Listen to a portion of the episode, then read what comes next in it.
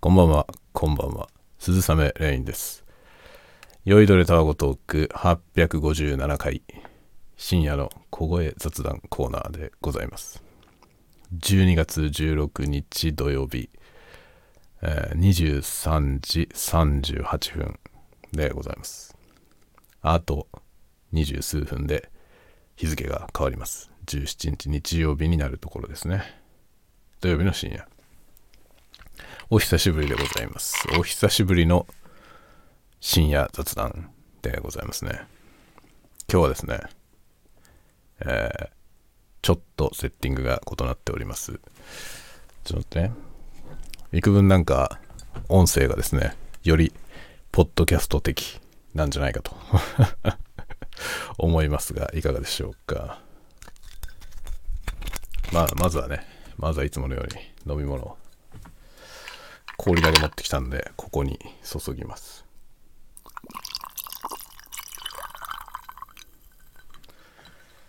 さて今日のお供は電気ブラン。電気ブランはなんかこの間説明しましたよね。なんかどっかの飲み屋が作ったブランデーベースのリキュールですね。まあ安く酔える酒として有名なやつです。めちゃめちゃ安い。これは何？何ミリリットル？これ箱入りでね、箱に入って売ってるんですけど、360、360ミリで600円ぐらいでした。まあ安いよね。味はね、なんか甘いブランデーって感じですね。さて、今日はですね、まあ何がいつもと違うかというと、マイクスタンド。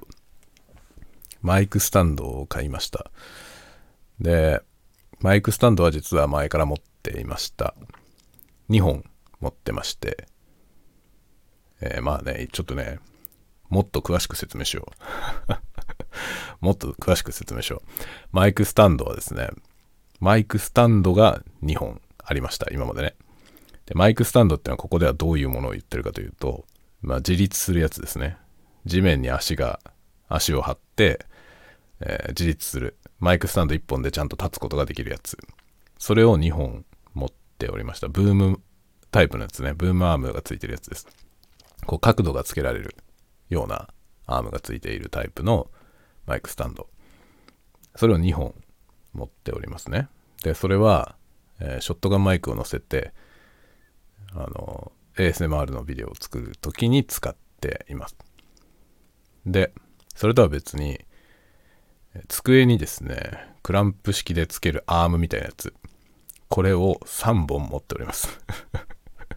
で、そのうちの2本は結構がっちりしたやつで、それは、あの、まあ、これまた ASMR を撮るときにね、あのコンデンサーマイク、ラージダイヤフラムのコンデンサーマイクをつけるのに使っています。で、このアームのタイプはもう1本、あの、もっと細い、まあ、安っぽいやつを持ってまして、値段的には3本とも実はあまり変わんない値段なんですけど、まあ、1個だけ細くて華奢なやつがあって、で、残りの2つはすごくがっちりしてて、まあ、非常にコスパがいいので、あの、もう今後はね、この太いやつばっかり買おうと思ってますけど、必要になったら、まあ、今3本持ってて別に必要ないので、今後買う予定はないんですけど、で最初に買った1本目のやつが、まあ、細いやつで、華奢なやつでですね、まあ、それは一応今も、まあ、別の場所にね、その普段の撮影場所とは違うところの、まあ、仕事の机の端っこにくっつけてあって、で、あんまりめったに使いませんが、まあ、たまにあの、どっかで撮ってきたやつね、あの、外で収録してきたようなやつを、この酔いどれタワゴトークで出すときに、あの、ナレーション足したりしてる時がありますね。ああいう時に Cubase に直接録音するみたいな用途で、 TASCAM の TM82 っていう超安いダイナミックマイクを使うことがあるんですけど、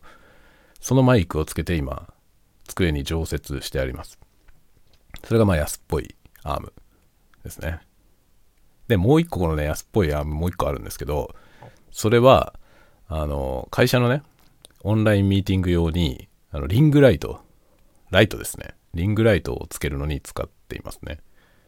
一応多分マイクにも使えると思うけど、そんな重いものが支えられる感じじゃない安っぽいやつです。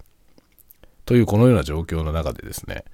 自立型のマイクスタンド、以前2本持ってるやつと全く同じものをもう1本買いました。で、これをですね、この、ポッドキャストの録音に使おうと思ってね。で、買ったわけですよ。ところが、思惑通りに行きませんでしたで、一応ですね、今、思惑通りに行ってないなりに、まあ、なんとかセッティングをして、今、これを収録しています。何が思惑通りにいかなかったかというとですね、えー、マイクのね、ショックマウントを買うのを忘れました。で、今これはマイクはですね、AT2020、オーディオテクニカの AT2020USB-X の初音ミクのやつを使ってるんですけど、このマイクがつくショックマウントがありませんでした で、一応ですね、今、あの、ASMR のね、撮影用に使っていた、まあ、AT2035 っていうコンデンサーマイク用の、えー、オーディオテクニカのね、純正のショックマウント。これは2035を買うとついてくるやつなんですけど、それを今もぎ取ってきて、そこにこの 2020USB-X をつないで、つないでというか、まあそれをセッティングして、今これを収録しています。なので、このショックマウント、AT2020 用のやつを買わないといけないですね。で、さっきそれをね、Amazon で探していました。純正品高いから、まあ、なんか社外の安いやつでいいやと思って探してたんですけど、まあ、社外品がまあ大体1900円とか2000円弱ぐらいの値段から2000円前後。で、純正が4000円でした。思ったほど差がないな。思ったほど差がないなっていう感じですね。純正が4000なんだったら純正のやつ買った方がいいかなっていう気もちょっとしますね。で、いろいろね、今、どうしようかなと思っているところですが、今日は一時的に他の、まあ、常設してるやつからもぎ取ってきたパーツで今やっています。で、ここで使う予定のあるマイクがですね、まあ、大体この AT2020 か Blue Yeti なんですけど、サイズが違うので、ショックマウントが付けらんないんですよね。で、アーム型のやつの場合はね、ショックマウントがなくても、こう、なんていうの、取り付け部分がね、こう棒がついてるんで、その棒の角度が変えられるので、まあ、いわゆるなんだろう、ラジオ局みたいなね、そのコンデンサーマイクを、ま、上下反対にして上からつる、上からつってる状態で喋るっていうのができるんですけど、このね、普通のマイクスタンドっていうのはそういうスタイルにならないわけですねこの、このなんていうのかな、マイクスタンドの先端部分の先に、このマウントホルダーみたいなやつを、マイクホルダーとかね、そういうものをつける前提になってるので、でそれがない状態だと変な角度でしかセッティングできないんですよね。ということに今気がつきまして、まあ、今さっきね、本当にこの収録を始める今1、2分前にあのマイクスタンドを開封したばっかりなんですけど、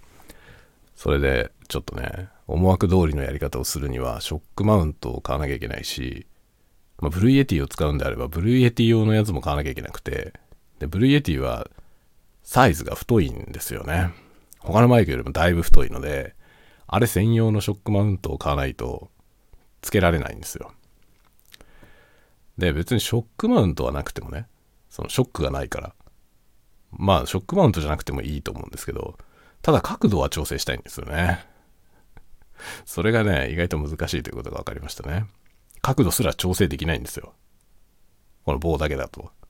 マイクスタンドの棒に直接刺す感じになるんで、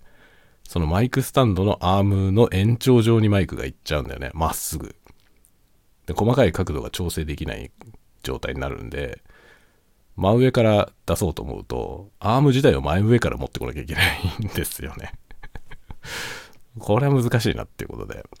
ちょっとね、なんか考えなきゃいけないですね。ここにホルダーみたいなものをつける。まあ、クランプみたいなものでもいい。クランプというかなんだろう。あの、首振るやつね。なんかそういうやつでもいいんですけどね。どういうのがいいかな。今考えてるとこですね。おとなしく、 Blue Yeti 用のそのショックマウントを買った方がいいって話もあるね。こうなってくると。でそれさえあればさ、これ非常にいいんですよ。何がいいって、そのね、僕が座ってる場所に合わせて、このマイクの方を移動できるんだよね。で、普段この AT2020 とか、あの、ブルイエティは卓上の足がついてて、それを使って今まで撮ってたんですよ。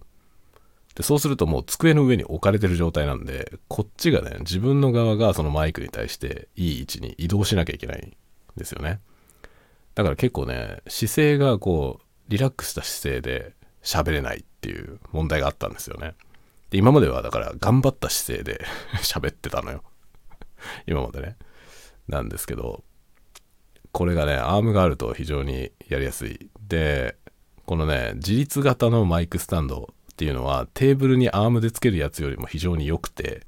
ももちろん設置位置がすごく自由が利くっていうのがもうまず一つありますけど、まあ、もう一つがね、そのテーブルの振動を受けないってことなんですよね。特に ASMR やってると思うんですけど、テーブルの上になんか物を置いて、まあ、例えば開封動画みたいなやつやるときに、こう箱を置いたりとかしてるじゃない。でそこにアームで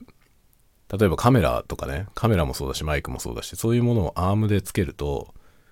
テーブルの振動をみんな拾ってしまうんですよね。っていう問題があって、で、これはね、そういう状態に陥ってる YouTube の動画は結構見かけますね。で、割と見苦しい。割と見苦しいので、まあ、マイクスタンドとかカメラの三脚は自立するやつがいいですね。地面から生えてる方がいいですね。で、テーブルが揺れても映像とか音声に影響がないという、そういう状態で撮るのが美しいんじゃないかなと思いますね。で、今ね、これちょっと今日 X でも書きましたけど、このね、サウンドハウスのオリジナルのマイクスタンドなんですよ。これがめっちゃいい。むちゃくちゃ安いんですよね。何がいいって値段が安いのがいいんです。でもあの、X の方にもね、正直に書きましたけど、質としては別に最高ではありません、全く。だけど十分、必要十分なんですよね。必要十分で2280円。マイクスタンド。激安です。2280円とは思えないクオリティですね。普通大体マイクスタンドって7、8000円はするんですよ。安いやつでも。標準的には大体1万2000円くらいするんだよね。1本ね。あの、まともなメーカーのやつはね。あの、ちゃんと有名な K&M とかそういうメーカーのやつは、それぐらいしますね。あとあの、ドラムのメーカーがマイクスタンド出してて、タマとか。まあ、ドラムっていうのはね、ドラムセットってあの、いろんなその足とセットなんで、そのスタンドのノウハウも持ってるわけですよねドラムのメーカーは。シンバル立てたりするでしょ。だからすごくねその強靭な足を作る技術を持ってるのでマイクスタンドとかも出してるメーカーもあるんですけどその玉とかは出してるんですけどその玉のやつとかは高いですね。多分いいんだと思う。全くビクともしないとかね。そういうヘビーデューティーだと思いますけどなんかもちろん値段相応のクオリティはあると思うけどまあ僕ライブステージで使うわけじゃないから、そんなすごいマイクスタンドいらないんだよね。で、普段家で、まあこういうポッドキャストを録音するとかっていうレベルでいけば、まあ十分です。で、もちろん耐久性が低いとか、あとそもそもの、なんだろう、精度が低いとか、あります。ありますが、いいんじゃない？安いから って思ってます。特にね、耐久性の問題っていうのは、要するに締め付けとかをね、こう締め付けたり緩めたりってことを繰り返してるうちに、まあ、だんだんガタが出てきて、で、まあ、使ってるうちにだんだんこう閉まんなくなる。まあ、ピシッと止めたい位置で止まんなくなるとか、そういう話ですね。耐久力。で、そういう耐久力が弱いっていうのはもちろんあると思うんだけど、その下手ったら買い替えるっていうやり方で、十分いいんじゃないかなと思いますね。2200円で。2200円があまりにも安いから。で、例えば、その、これの5倍の値段のやつね、1万円ぐらいのやつって大体これに5倍ぐらいするでしょ？1万2、3000円ね、普通標準的な値段だと、これの5倍ぐらいなんですよ。で、その5倍のやつと比べて、5分の1しか持たないのかっていうとね、耐久力。5分の1ってことはないんじゃない？って思うのよね。もう少しマシだと思う。って考えると、下手ったら買い替えるっていう方法でも結局安上がりだと思いますね。だから十分これでいいんじゃないかなと。まあだから自宅で撮影する YouTuber とかね、であれば十分だと思いますね。このオリジナルブランド、クラシックプロ。サウンドハウスのオリジナルブランドです。クラシックプロのマイクスタンド。まあ銀色のやつと黒いやつと出てます。僕は黒い方を買ってますね。まあ ASMR だから。だ ASMR なんでマイクスタンドが毎日映り込んでいてもあんまり目立たないように黒いマイクスタンドにしてます。まあ映んないけどね。基本的にマイクスタンドが映るような場所では撮ってないので、映り込みませんが、まあ映り込んだとしてもいい、別にあまり気にならないものとか。あとまあなんか変に反射したりしないっていう意味で黒いやつを使っています。まあ黒いのとシルバーのと値段が同じなんで、僕は黒い方を使ってますね。ただ黒い方が傷が目立ちます。だから、あの、スタンドの高さを変えたりとかね、この、伸縮する部分とかあるでしょ。そういうのを伸ばしたり引っ込めたりってやってるうちに傷だらけになるんだよね。で、シルバーのやつもちろん傷はつくでしょうけど、シルバーのやつは気にならないですね。傷があってもほぼ気にならないと思いますね。黒いやつはなんか白っぽく傷が出るから、もう目立ってしまいますね。っていういろいろなんかね、メリットデメリットはあります。という感じで今日はね、このマイクスタンドを手に入れたんで、このマイクスタンドで早速、ポッドキャストを撮ってみると、ことをやってみてます。まあこれ聞いてもらうとわかるように、今までのやつよりも多分ね、音がいいと思います だからね、あの、前にもこんな話をしたことがあるかもしれませんが、まあ、この音質を改善する、録音のね、特にこうナレーション、ボイスオーバーみたいなものの、レコーディングの質を改善したいという時に、マイクいいやつにしようってみんな思いがちなんですけど、マイクの問題じゃなくて、撮り方の方が重要なんですよね。マイクを高いやつにすればいい音になるわけじゃないんですよ。iPhone の標準のマイクでも、いい音で撮る方法はありますね。ただもちろん限界があって、まあ、それよりももっといい音にしたければ、まあ、やっぱり質のいいのにしなきゃいけないけど、撮り方のノウハウがない状態で、いいマイクを買っても、いい音になりません。とりあえず。値段の割に全然いい音が出ねえなっていう そういう事態にね、陥ってしまいがちですね。最低限のなんか、マイキング、そんな深いマイキングじゃなくて、例えばなんか、なんだろう、グランドピアノを録音しますみたいなね。そういうプロフェッショナルのマイキングの話じゃなくて、単にこう、音声、喋ってる音声を録音するっていう時に、よりいい音で録音するにはどうすればいいのか。その、同じ機材で、機材を何一つ変えないまま、よりいい音を録音するには、どうやって録音すればいいのかという、そのノウハウをまず学んで、それからの方がいいですね、買うのは。そうしないとひたすらね、あの新しい機材を買い、思ったほどいい音にならねえなっていうことをずっと繰り返すという悲惨なループに 落ちていくと思いますね。まあこのね、機材を買い替える ループ、このね、機材を買い替えるっていう話は、まあいろんなところで議論されますけど、あの、どういうタイミングで買うのがいいのかまあもちろんね、現状のものに不満がある時だと思いますが、その不満は本当に機材への不満なのかというところが一番重要だと思いますね。自分の今作ってるもののクオリティに不満がある時に、それを改善するためには何に金をかければいいのか、もしくは何を勉強すればいいのか、実は何も金をかける必要はない可能性もあるんですよね。ここら辺はね、ほんと難しい問題ですね。じゃあなんでお前はそんなにマイク買うんだよって思う人もいると思いますが、僕がマイクをいっぱい買ってるのは改善するためではありません。ただ好きだからです で僕は次から次にマイクを買ってますが、これは音質を改善するために買っているわけではないんですよ、実は。ただ欲しいから買って 終わってますけどね。だから、だからまあ僕はその、改善じゃないからね、新しいの買ったからといって、その新しいのばっかり使ってるわけじゃないわけですよ。前に持ってたやつを使ったりとか、まあ、いちいちね、このコンテンツによって使ってるマイクが違いますね。で、これはどういう基準でやってるかというと、気分。その時の気分でやってますね。そういうことでございます。改善してるつもりではない。じゃあ改善する必要はないと思ってんのかと。というとですね、そんなこともありません。改善の余地はいっぱいあると思っていますが、まあそこに、なんていうのかな、労力をかけてね、ものすごいクオリティにしたところで、これどうせたわごとですからまあ聞きづらい音であるのはまずいと思いますね。聞きづらい音であるのはまずいから、まあ、なるべく皆さんのね、こう、聞きやすい音にしたいし、まあ、どうせなら心地のいい音にしたいなと、とは思ってますが、そこにこだわってものすごいスタジオクオリティにしたところで、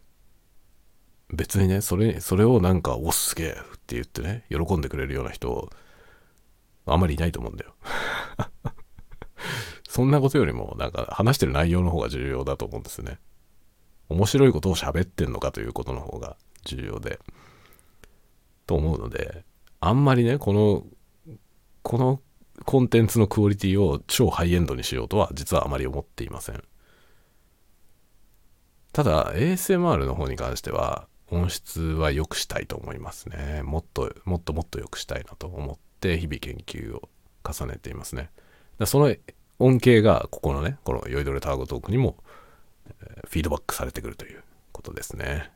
向こうで得たものがこっちに反映され、こっちで得たものが向こうに反映されという、こう、相乗効果だ 何を言っても全部タワごとに聞こえるのは何でなんですかね。タイトルがいけないんですか？タワゴトークって言ってるからなのかな？自分では割とね、こう有用なことを喋ってるつもりなんですよ。なのになんかすごいタワゴト感があるんだよね、いつも。まともっぽいことを言えば言うほどなんか嘘くさく聞こえる感じがしますね。なんでやねんって感じですけどね。まあでもね、そういう、それがね、楽しいんですよ。で、この間、この間じゃない、今日はですね、あの、超対策ノートを書きました。久しぶりに。いや、あんな対策になる予定じゃなかったんだけどね、あの、対策、超対策になって1万字以上、1万2000字近いノートを書きました。で、あの、有料にしました。記事を単発で100円という記事にしました。で、これについてはいろいろね、ちょっと補足の話をしようかなと思います。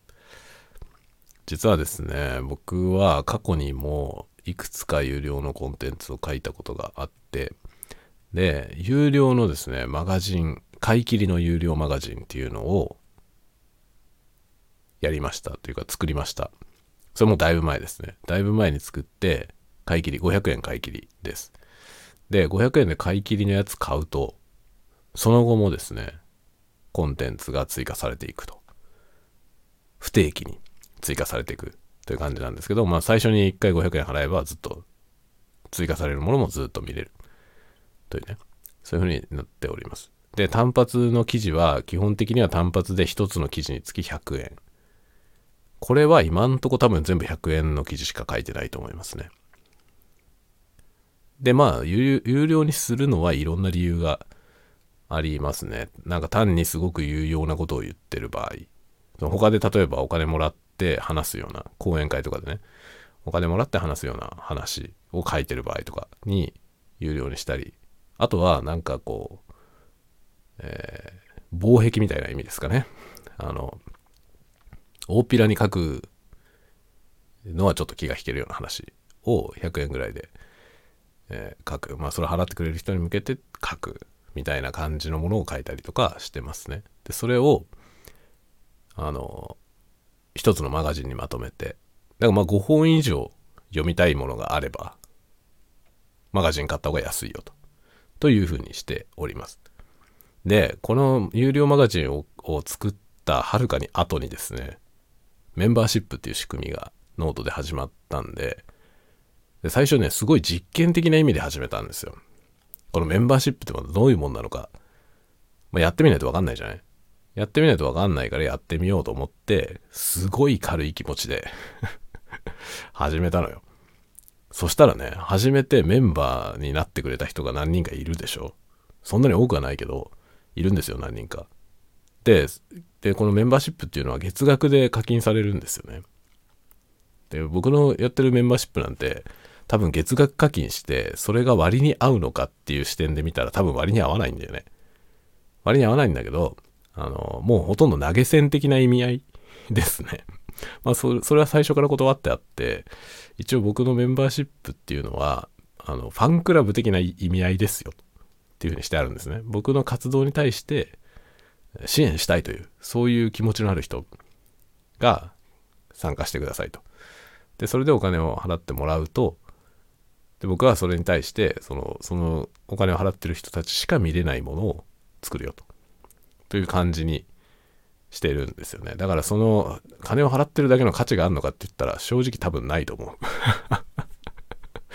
ないと思うんだけど、まあその払ってくれてる人たちに対してはね、なんかこう、恩返しをしていきたいなという思いがあって。で、で、今日ね、はっきりとそのメンバーシップのとこにも断りを明記したんですけど、今後、えー、未来英語をですね、僕が有料のコンテンツを出す場合、今日みたいなやつ、今日も一つ出したんですけど、こういうのを出す場合に、メンバーの人たちは全て閲覧できるというふうにしようと決めました。有料のコンテンツがいくらのものであれ、どんなボリュームのものであれ、どんな内容のものであれ、全てメンバーシップに向けては公開。メンバーに入ってる人は全てが見れるよ。僕が出してるものは全部見れますという状態ですね。で、有料マガジンには入れるか入れないかは、つどつど考えます。今日のやつは入ってます。ので、え有料マガジン買い切ってる人は、そのまま見れます。でも、メンバー向けのみのやつもあるんで、全部見たい人はメンバーに入ってくださいね ということにね。まあ、そういう感じに今のところしています。で、ただこれはまあ変えるつもりはあんまりなくて、あの、メンバーに加入してくれてる人が一番たくさん受け取れるっていう風にはしようと考えております。これね、やってくれてる人がね、そのメンバーに参加してくれてる人がいるんで、やめるにやめらんなくなったのよね。別に僕はもうなんかさ、実験してみて、まあ、どういう感じのものかっていうのは大体分かったから、もういいかなとは思うのよ。もういいかなと思うんだけど、加入してくれてる人がいるんですよ。で、まあ、僕この間旅行記みたいなのね、旅行記みたいなやつを書いた時に、それを読みたいからって言って入ってくれた人もいたんですよ。で、そうするとさ、そういう人がいるとさ、なんか簡単にやめらんないんだよね、これね。で、これもだから一つ大きな発見ですね。加入してくれてる人が一人でもいる以上、辞めるに辞めらんなくなる。っていうのが分かりました。メンバーシップ。これ辞めるの大変ですね。お金もらっちゃってるからね。辞められないよね。だ簡単に辞めらんないんですよ、これ、始めちゃうと。だからもう全員大会した場合ね、その誰一人残んないで、今メンバーが一人もいませんってなったら、終了できるけど、やっぱ加入してくれてる人がいる以上はやめらんないよね。難しいですね、とても。ということが分かりました。なので、まあ、YouTube が収益化してコミュニティ作れるようになったら YouTube コミュニティに全部移行しようかなとは思いますけど、まあ、今のところはノートのね、このメンバーシップ続けていこうと思ってますね。まあでも YouTube とはね、ターゲット層が全く違うんで、まあこのこれね、ノートのやつは引き続きやるしかないかなって 思ってますね。で、これがさ、一回決めちゃったらね、この月額料金っていうのを変えられないのよ。下げたいんだけど。僕これ月額300円で始めちゃったんですよね。100円にしとけばよかったと思って。月額100円だったらまだね、気軽じゃないですか。100円にしとけばよかったなと思って。これ300円にしちゃってて、これが変えられないのよ。もうすでに加入して払ってる人がいるからね、もちろんね。だから、こう、ね、まあ不公平感が出ちゃうからでしょうね、きっとね。後から値段を変えられないようになってるんですよ。もちろん上げるのはね、ダメだと思うのよ。なんか、加入してくれてる人がいる中でね、月額料金上げますっていうのは、それはなしだろうと思うけど、下げるのは下げるでもいいんじゃないのと って思うんだけどね、やっぱり下げられないみたいなのね。下げ、もう最最低額から始めればよかったよね。だから、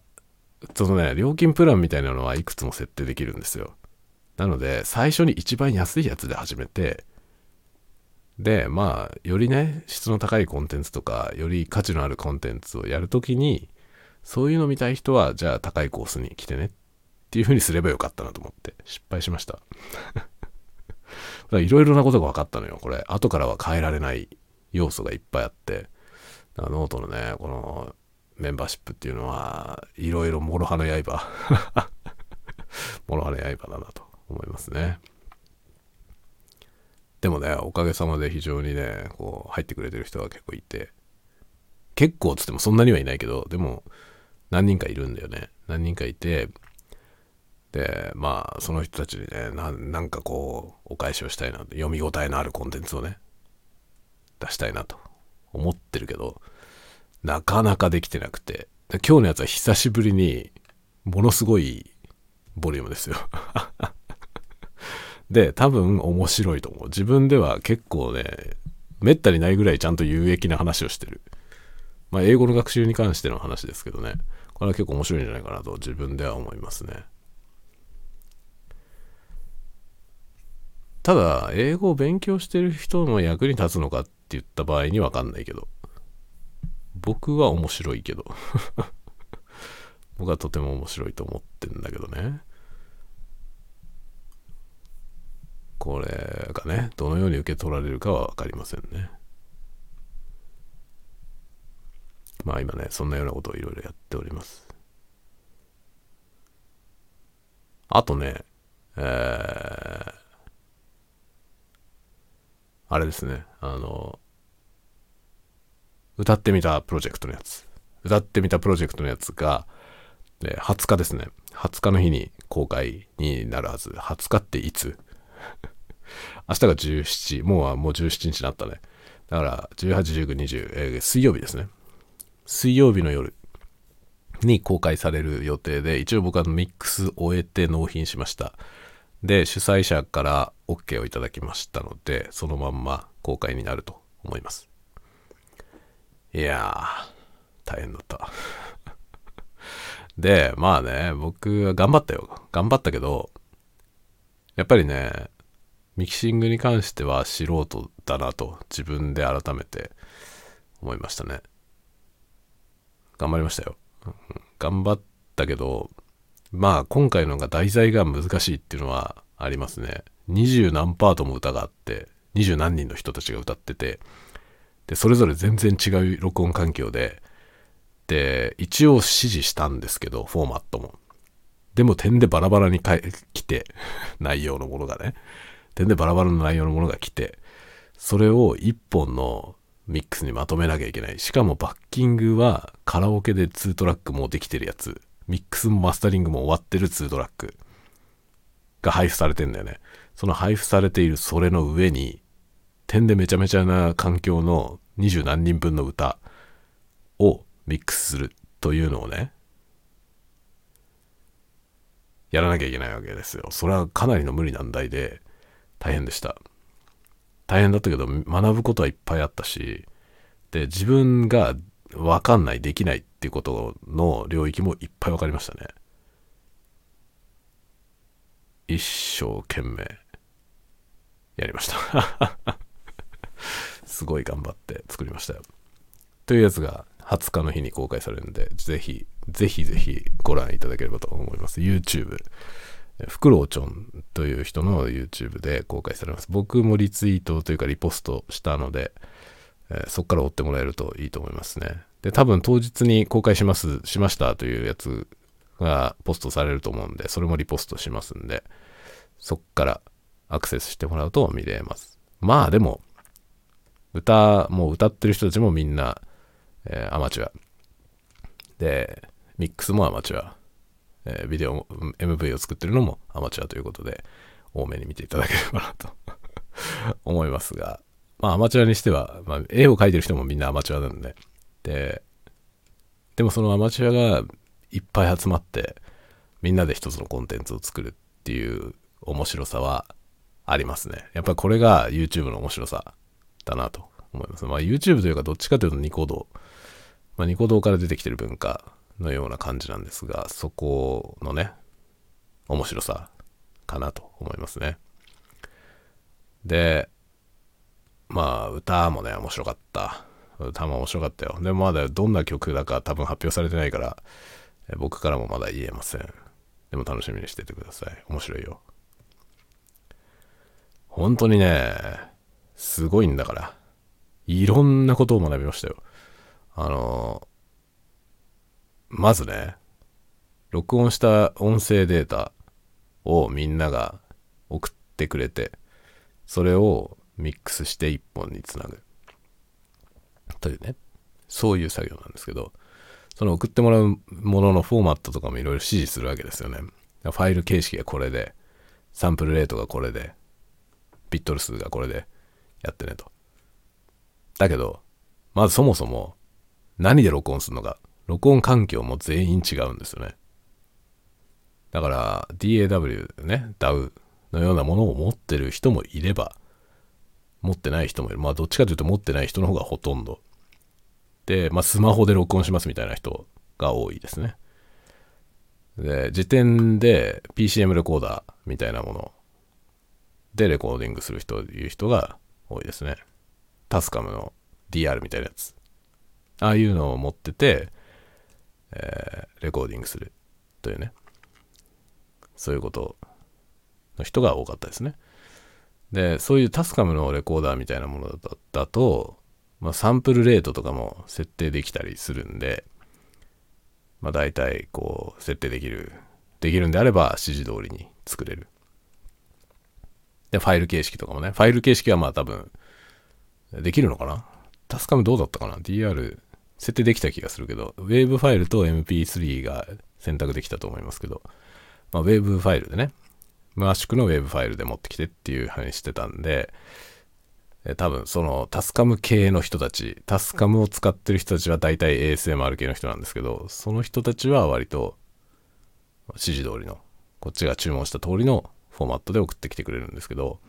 そういうノウハウを持ってない人たちはもうスマホでなんとなく撮るしかなくて、で、アプリのこととかもね、録音アプリもいろいろあるけど、何でやれば MP3 が、MP3 じゃない、ウェーブファイルが撮れるかっていうのもわかんないし、で、そのソフトウェア、使うソフトウェアでどう設定すればいいかもわかんないし、で、録音するときにどういう風に撮ればいいのかっていうのもわかんないし、という感じでね。なので、あの、さっきの最初の話じゃないですけど、その、どうすればいい音が撮れるか、まあ、その自分の持っている機材の中で、どうすればよりいい音が取れるかっていうことがわからない人たちが結構いたんだよね。で、まあ、千差万別、一人一人全然違う環境で録音した、まあ、全然違う音質のサンプルレートもまちまちなデータがドバッと 来てですね。それをどうすんのか問題ですよね。大変でしたね。一番大変だったのはね、あの、M4A っていうあの、ストリーミングの動画のデータですよね。ストリーミングの動画の形式のやつで音声が送られてきてるやつがあって、であれは iTunes か。iTunes のストリーミングの形式なのかな ?M4A。みたいなね。そういうのがあって、で、それを、どうすれば、ウェブファイルに変換できるのかっていうのを知らなくて、で、いろいろ調べてね、iTunes を使えばできるというのが分かって、まあ、そういうことをね、いろいろ調べては、えー、調整して、で、iTunes で変換して、ウェブファイルにしてみたら、まあ、サンプルレートとか分かって、で、そのサンプルレートに合わせて、まあ、そのサンプルレートも変換して、最終ミックスの形式に全部変換して、まあ、それは Web ラボっていうソフトでできるんですけど、全部揃えて、で、ステレオだったりモノラルだったりもみんな人によって違ったので、まあ、一応全部、ボーカルパートは全部モノラルにして、変換をしたやつを Cubase にぶっ込んで、組んで、ということをね、やりました。だから録音レベルとかもみんなまちまちだから。で、小さい人はすごい小さいし、でかい人は音割れてるし、みたいな そういう状態なのよ。本当にね、これをなんとかするっていうのはめちゃくちゃ大変でしたね。録音状態が揃ってさえいれば多分トラック数が多くても、まあ大変だけどね、トラック数が多いと。大変だけど、まだなんとかなると思うんですよね。でも録音状態がまちまちなんだよね。それをどうにかするのはかなり大変でした。まあ、だから、あれですよね。ポスト処理をいろいろ勉強するとか、あの、なんだろう。まあもちろん編集、映像とかもそうですけど、編集ですよね。編集ポスト処理をいろいろ学ぶってことは、クオリティアップに対してね、すごく重要なことですけど、その前に、素材をちゃんとする。これがめっちゃ大事ですね。結局のとこやっぱ素材がちゃんとしてないと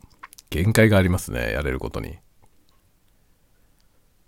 これはでも映像もそうですね。映像でもかなりそう思いますね。もともとどうやって撮ってるかっていうところがすごい重要ですね。音声ももちろんそうだよね。それをとてもね、感じますね。やっぱノイズリダクションとかでノイズをリダクションするとやっぱね、そのノイズじゃない方のね、シグナルの音も変な風になるので、不自然な音になるんで、まノイズリダクションもかけない方がいいですね。極力。だから最初の頃ね、僕 ASMR のビデオを撮るときに、あの、撮るときにというか、編集するときに音声にノイズリダクションをかけてたんですけど、あれ最近はやってません。もうノイズリダクションをかけてノイズを減らすよりも、ノイズがあるままナチュラルな音の方がずっと心地いいということが 分かってきたので、なので、でもノイズは少なくしたいんだよね。そうするとやっぱり SN のいい機材を使うっていう話になるんですよ。ここになるともう金でぶったたくしかなくなりますね。札束でぶったたくマイクの SN 比はもういかんともしがたいですね。こればっかりはもうどうしようもないということがだんだん分かってきましたね。ただ、32ビットフローティング録音がそれを解く鍵ですね。SN に関してはもう爆上がりです。32ビットフロートの録音をすればかなり軽減できますね。グランドノイズ。それは同じマイクで撮っていて、そう思いますね。同じマイクを使って、まあ SN 比ってね、マイクが持ってる SN 比ってのがあるんで、そのマイクを使う限り必ずノイズは乗るわけですけど、そのノイズレベルがね、録音された音に対するノイズレベルが全然違いますね。32ビットと24ビットは。32ビットフローティング録音が最高にいいです。非常にいいですね。で、YouTube 見てると、未だに32ビットの録音は良くないって言ってる人いるんだよね。なんでだろうと思うんだけど。何が良くないんだろうと思うんだけどね。で、いろいろ動画も見てみてますけど、納得できることを言ってる人は一人もいない。本当に。24ビットの方がいいとか、その、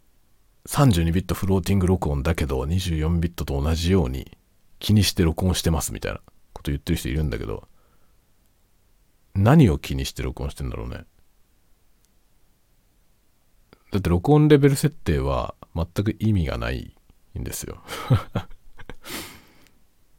僕はね、録音レベルが違うと、録音されてる音のレベルが違うことに気がついたんで、検証してみたんですよ。波形を。あの、F6 でね、Zoom の F632 ビットのフローティングの録音ができるレコーダーがあるんですけど、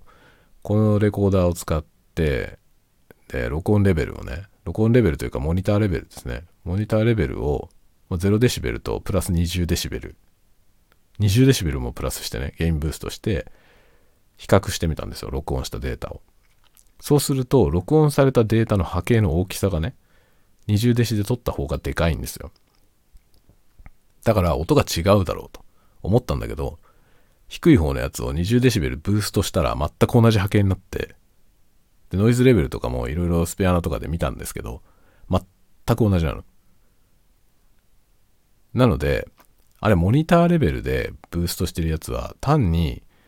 レコーディングしたその DA コンバーターを通してレコーディングしたその波形データをそのままブーストしてるだけだと思う。ということが分かったんで、その件もね、ノートに書いたんですよ。32ビットフローティング録音で録音レベルの調整が必要ないというのは本当かという検証をしてみたのね。で、本当だという結論に至りました。なので僕の中ではね、32ビットフローティング録音っていうのは、録音レベルをどうやろうと、結果が変わらないんですよね。ということが分かったのよ、調べてみて。だとしたらね、24ビットと同じように気にして録音してますっていうことに意味がないということなんだよね。そういうこと言ってる人は結構いるんですよ。だから24ビットと同じようにやれば、えやった方がいい。だからその録音エンジニアの技術みたいなものは無駄じゃないみたいな。その32ビットになったからといって気にしなくてよくなったわけではないということを言ってる人がめっちゃ多いのよ。でもそんなことないんだよね 32ビットフローティングになったことによって気にしなくてよくなった部分がいっぱいあるんですよ。で、だから録音エンジニアがいらないって言ってないのよね、僕は。そんなこと言ってないし、そんなこと言ってる人もあんまりいないのよ。もう誰でも取れる、バカでも取れるみたいな話にはなってないんですよ。そうじゃないのよ。そうじゃなくて、気にしなきゃいけないことが減ったってことなんだよね。ということは、他のことに注力できるってことじゃない？これ何でもそうなんですけど、その技術革新がいろいろ起こって、で、今まで熟練工の技だったみたいな、職人芸だったみたいなものがね、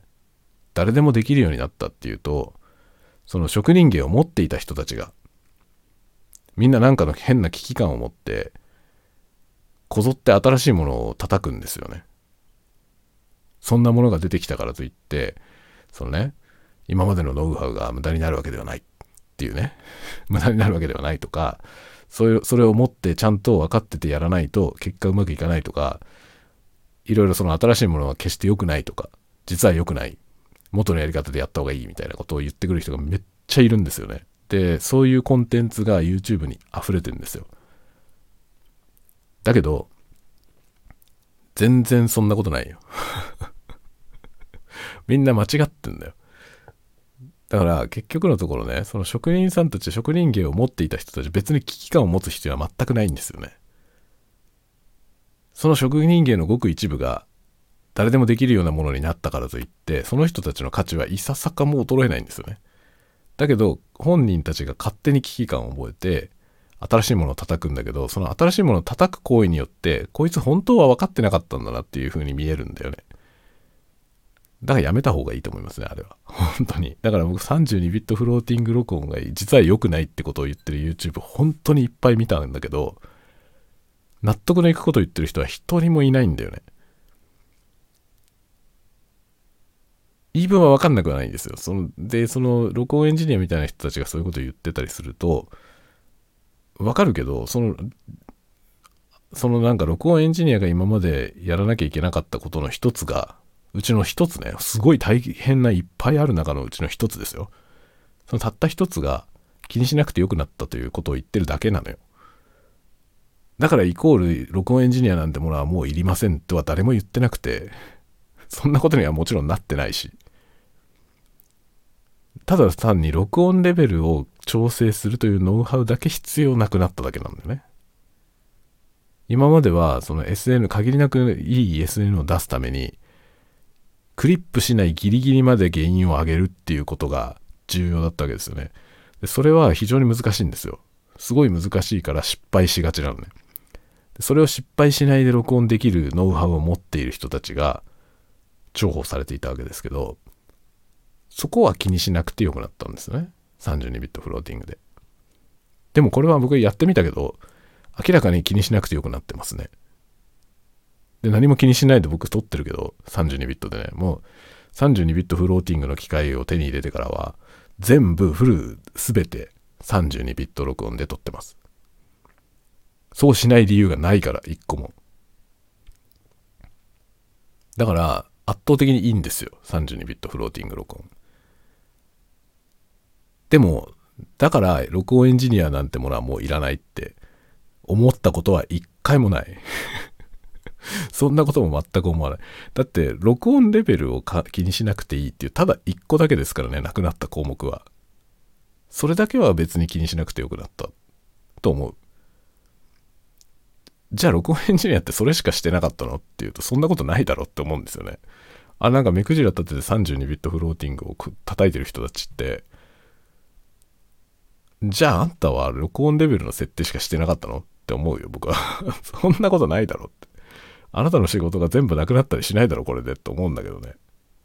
なんかものこぞってぶったたくんだけど、なんかそれは意味ないだろうと思うんですよね。だから分かってねえんだな、こいつっていう風に見えるからやめた方がいいと思う。本当に。まともなこと言ってる人は全然今まで一人も見てないですね。32ビットフローティングやめろって言ってる人たちの意見は大体興味あるから大体見てますけど、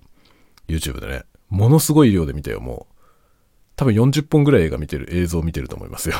その同じこと言ってる人たちのね、32ビットフローティングよりも24ビットの方がいいって言ってる人の意見を40本近く見たと思いますけど、誰一人として納得のいく話をしてる人はいない。だって32ビットフローティングで撮った方がいいもん。明らかに その方が SN もいいもん。だゲインブーストしても全然そのノイズが上がんないからね。後からポスト処理で上げても上がんないんですよ、ノイズが。まあ何しろそのそういう風に録られてるからね。DA コンバーター、デュアル DA コンバーターで録ってるので、だから24ビットフローティングで、その無難なところでね、低めのゲインでさ録音したものを、ゲインが足りないからっつって後でポスト処理で上げるとノイズも一緒に上がっちゃうんだよね。だけど32ビットフローティングはそうじゃないので、全く違う方法で録音されてるので、録音レベルを上げてもね、後からゲインブーストしても、ノイズが上がんないんですよね、基本的に。だから圧倒的にいいんだよ。その、だからこっちの方が悪いっていう意味が全くわかりません、僕には。いや、どう考えても32ビットがいいだろうって思うんだけどね。まあどう考えても32ビットフローティング録音がいいですよ、今後。だから絶対、絶対このね、32ビットフローティング録音に対応したものを買った方がいいよ。今後ね。最近 DJI とかのカメラは、カメラがそれに対応してるから。だからなんかカメラにマイクつないで、カメラで32ビットの録音ができるよ。すごいよね。これめちゃめちゃいいよね。めっちゃ便利なんだと思いますね。もう僕はレコーダーとかも32ビットフローティングに対応してないやつはもう買いませんよ、今後は。だって僕32ビットでしか録音しないもん、もう。もう24ビット、今から24ビットで録音する理由が全くないんですよね、僕にとって。その方がいい理由が一個もない。それはだから僕が録音レベルの設定が下手くそだからとかいうそういう話ではないよね。そういう話ではないと思う。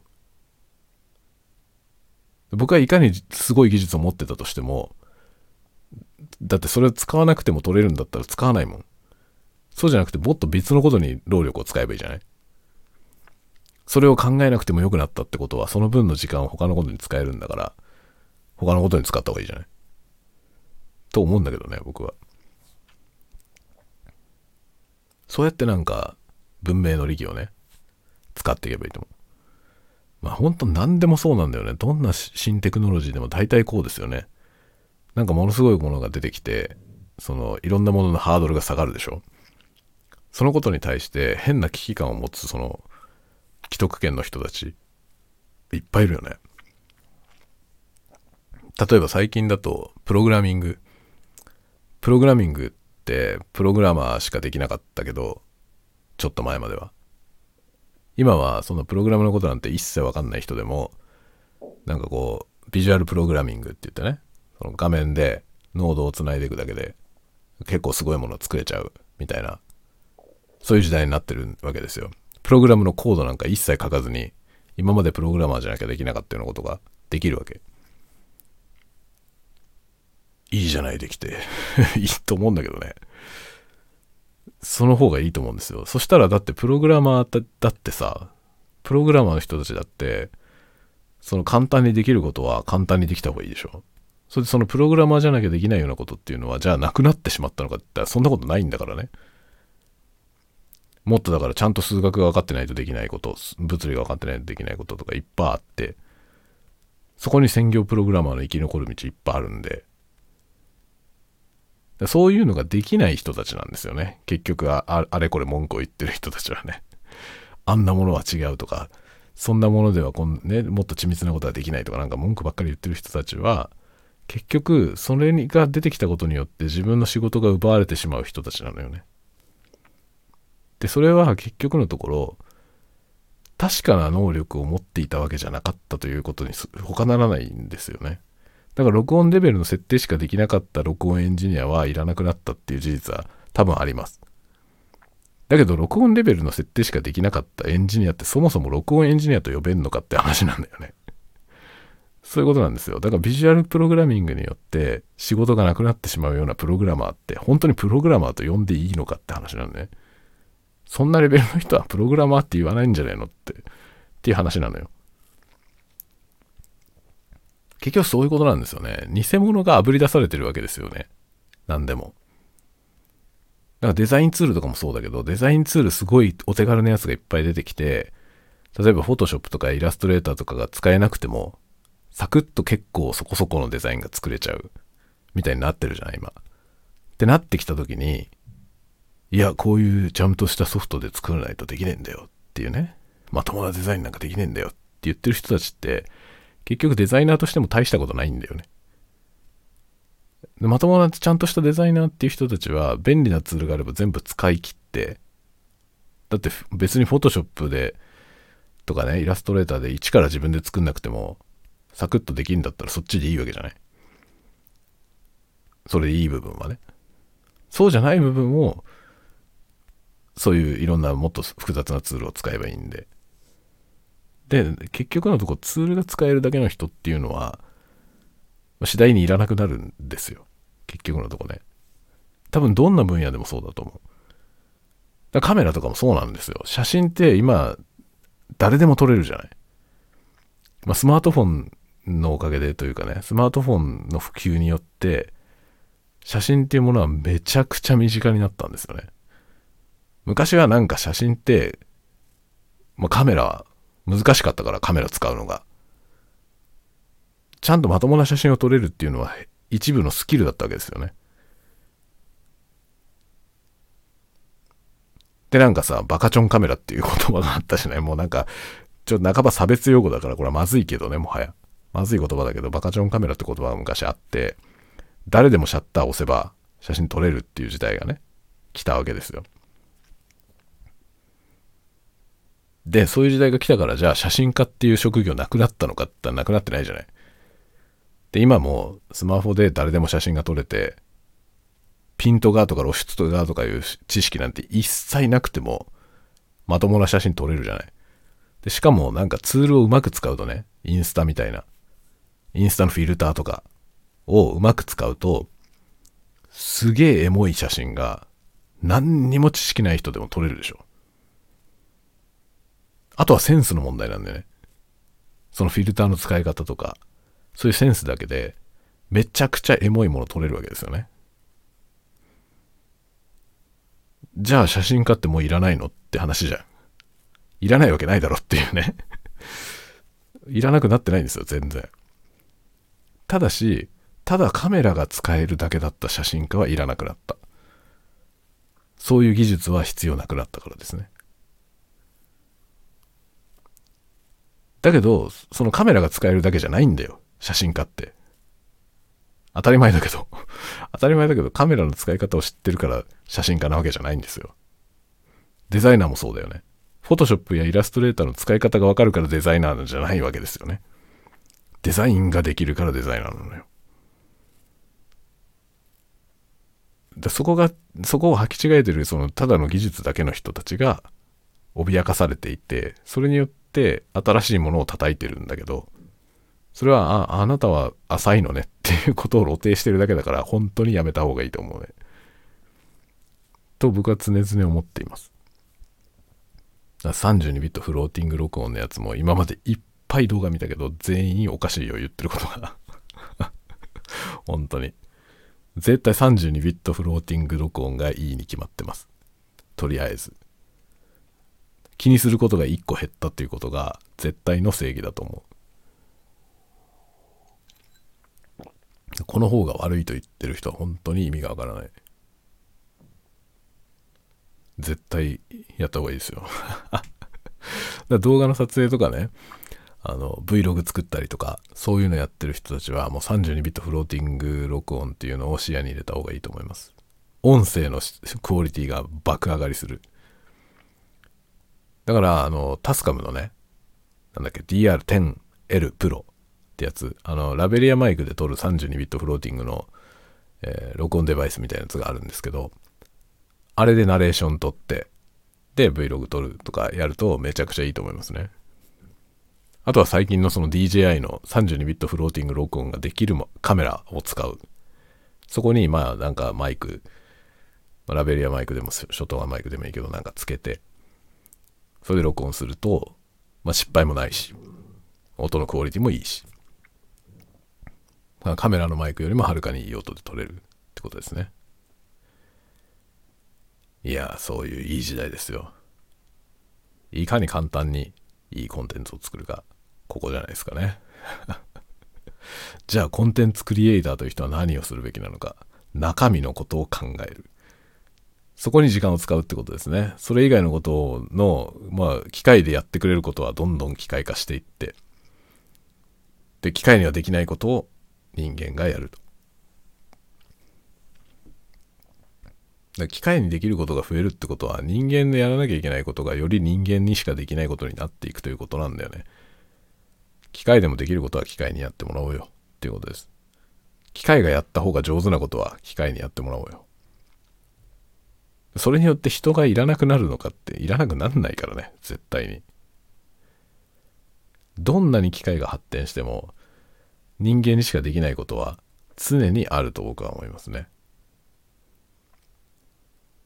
機械はそのロジックに反することができないからだよね。で、その反することをやらせようとしても、それもプログラムするしかないんですよ。まあ、ニューラルネットワークはちょっと違うけどね、ニューラルネットワークに関しては、こちらの想定を超えたものが出てくることは本当にあるので面白いですけどね。面白いけど、やっぱり面白いの域をまだ出ないんで、人間が持ってる面白さをなかなか僕は超えられないんじゃないかなと思ってますね、機械は。どんなすげえ機械が出てきても、その機械を使って面白いこと考えるのは人間なんだよね。と、今のところ僕は思ってます、まだ。だからすごいものが来ても全然脅かされる感じがしませんね。だって僕は機械にはできないことができるからね、いろいろ。多分みんなもそうだけど。みんなもそうだけど、どんなすげえ機械が出てきても、その機械に自分のできることが全部取って代わられてしまうっていう人はあんまりいないと思うよ。なぜならみんな人間だからです。人間だったら機械より面白いことはできるよ。自分にはできないと思ってる人は多いかもしれないけど、実はそんなことはないと思う。みんなできると思う。機械はまだ所詮機械ですよ。面白くなってきたよね。最近の機械は本当に面白くなってきたけど、それでも機械は機械で、やはりまだね、人間様の方がずっと面白いと思う。という感じでね。どういう感じかよくわかりませんけど。まあ僕はね、あの、機械がものすごく進化してきて、例えば機械翻訳がとても進化してきているけれども、今この時代に自分で英語を勉強してるわけですね、今ね。僕はめっちゃ勉強してるよ、英語。喋れるようになりたいからやってます。なぜなら、自動翻訳で翻訳しても、コミュニケーションは多分できる。できるけど、全然違いますね。自分が学ぶことによって、その言語を学ぶことによって、その向こう側にある相手の文化その言語を話してる国の人のたちの文化にちょっと触れるし自分のネイティブ言語、まあ僕の場合日本語だけどね、それとの違いを知ることによって、日本語とか日本語の文化が持っている面白さに気づくこともできる、できたのよ、実際のところ。まあ今日書いたノートはそういう話を書いてるんですけど、これはね、面白いよ。やっぱりね、なんだろう、機械でできるから自分がしなくてもいいっていう領域もあるし、かえって機械ができるからといって、やらなくてよくもない。自分でやった方がいいっていうこともあるなぁと思ってます。ただコミュニケーションするだけだったら別に多分英語が喋れる必要はない。わかる必要もない。だって翻訳できるからね。だけど、翻訳されたら違うってことがいっぱいある。それにも気づきましたね。やっぱ自分で勉強してみないとわかんないことはめっちゃたくさんありますね。だから機械が進化してってもね。で僕は翻訳家っていう仕事はなくならないと思うし。まあある程度自動翻訳でよくはなるかもしんないよ。なるかもしんないけど、翻訳家という仕事はなくならないと思う。機械でできるような翻訳しかできない人は淘汰されると思いますよ。だけどそうじゃないじゃん。多くの翻訳家は多分その人じゃないとできないことができる。ってことなんだよ。機械がめっちゃ進化してるけど、僕は人間、人間にまだまだ希望があると思う。機械が進化すればするほどやっぱ人間ってすげえなと逆に思うね。で自分がね、自分が僕は人間であって、人間ってすげえなと思うよ。自分に対しても。俺すげえなと思うもん。いいね。たわごとがぶっ飛んできましたけどね。でも僕はね、自分の書いてる文章がね、機械が僕みたいなものを書けるとは思えないし、どっちがいい悪いって話じゃないですよ。機械の書いてるものの方がずっとまともだと思うけど、だけど、まともじゃないがゆえに、僕が書いてるようなものは多分機械には書けないと思う。当分。って考えるとさ、存在意義あるじゃん。そんなもんにニーズがねえって話は置いといてね。ニーズはないかもしんないけど。だからもうもしかしたら、僕が書いてるようなものを機械が面白がるって世界線がね そういう世界線が来るかもしれませんね。それはそれでまた面白いじゃない。って考えるとね、面白いよね。だから今ね、僕は、あのね、少しでも長生きしたいと、生まれて初めて思っています。僕あんまり長生きしたいって思ってなかったんですよ、今まで。だけど、最近本当に長生きしたいと思う。めちゃくちゃ面白い、生きてるのが。もう次から次に面白いもの出てくるじゃない。特に AI の世界は進化がめちゃくちゃ早くて、先週と今週で話が違うのよね。これは本当に楽しいですね。なんかめちゃめちゃすごい時代を今生きてるなと思ってて、だから少しでも長く生きたいですね。この世界を少しでも長く見たいと思う。ちゃんと意識がしっかりしてる状態で長生きしたいってことですよ。もう何もわかんなくなっちゃって長生きしてもね、あんまり意味はないと思うけど。わかる状態でね、面白いものが出てきたなって思いながら、1秒でも長く生きたいなと、今は思うね。楽しいですよ、生きてることが。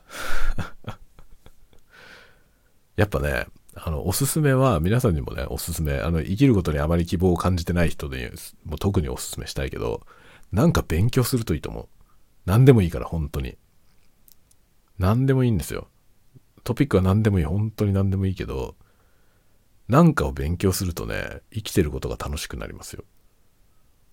僕の場合は今英語、英語がめちゃめちゃ楽しいです。英語を勉強することによって、英語じゃないいろんなことを学んでると思う。それを今日のノートに書きました あのノート読んでもらうと、僕はめちゃくちゃ楽しく生きてるということがわかると思います 僕は今生きてるのがめちゃくちゃ楽しい。皆さんも楽しく生きましょう。まあ、もちろんね、そんな楽天的なこと言ってられない状態にある人も大勢いることは分かっていますけどね。だからその中で少しでも楽しいことを見出していけるといいなと思いますね。ではではでは。さてさてさて。今日はこの辺で終わろうかなと思います。ではでは、また次回のタワゴトークでお待ちしております。またね、おやすみなさい。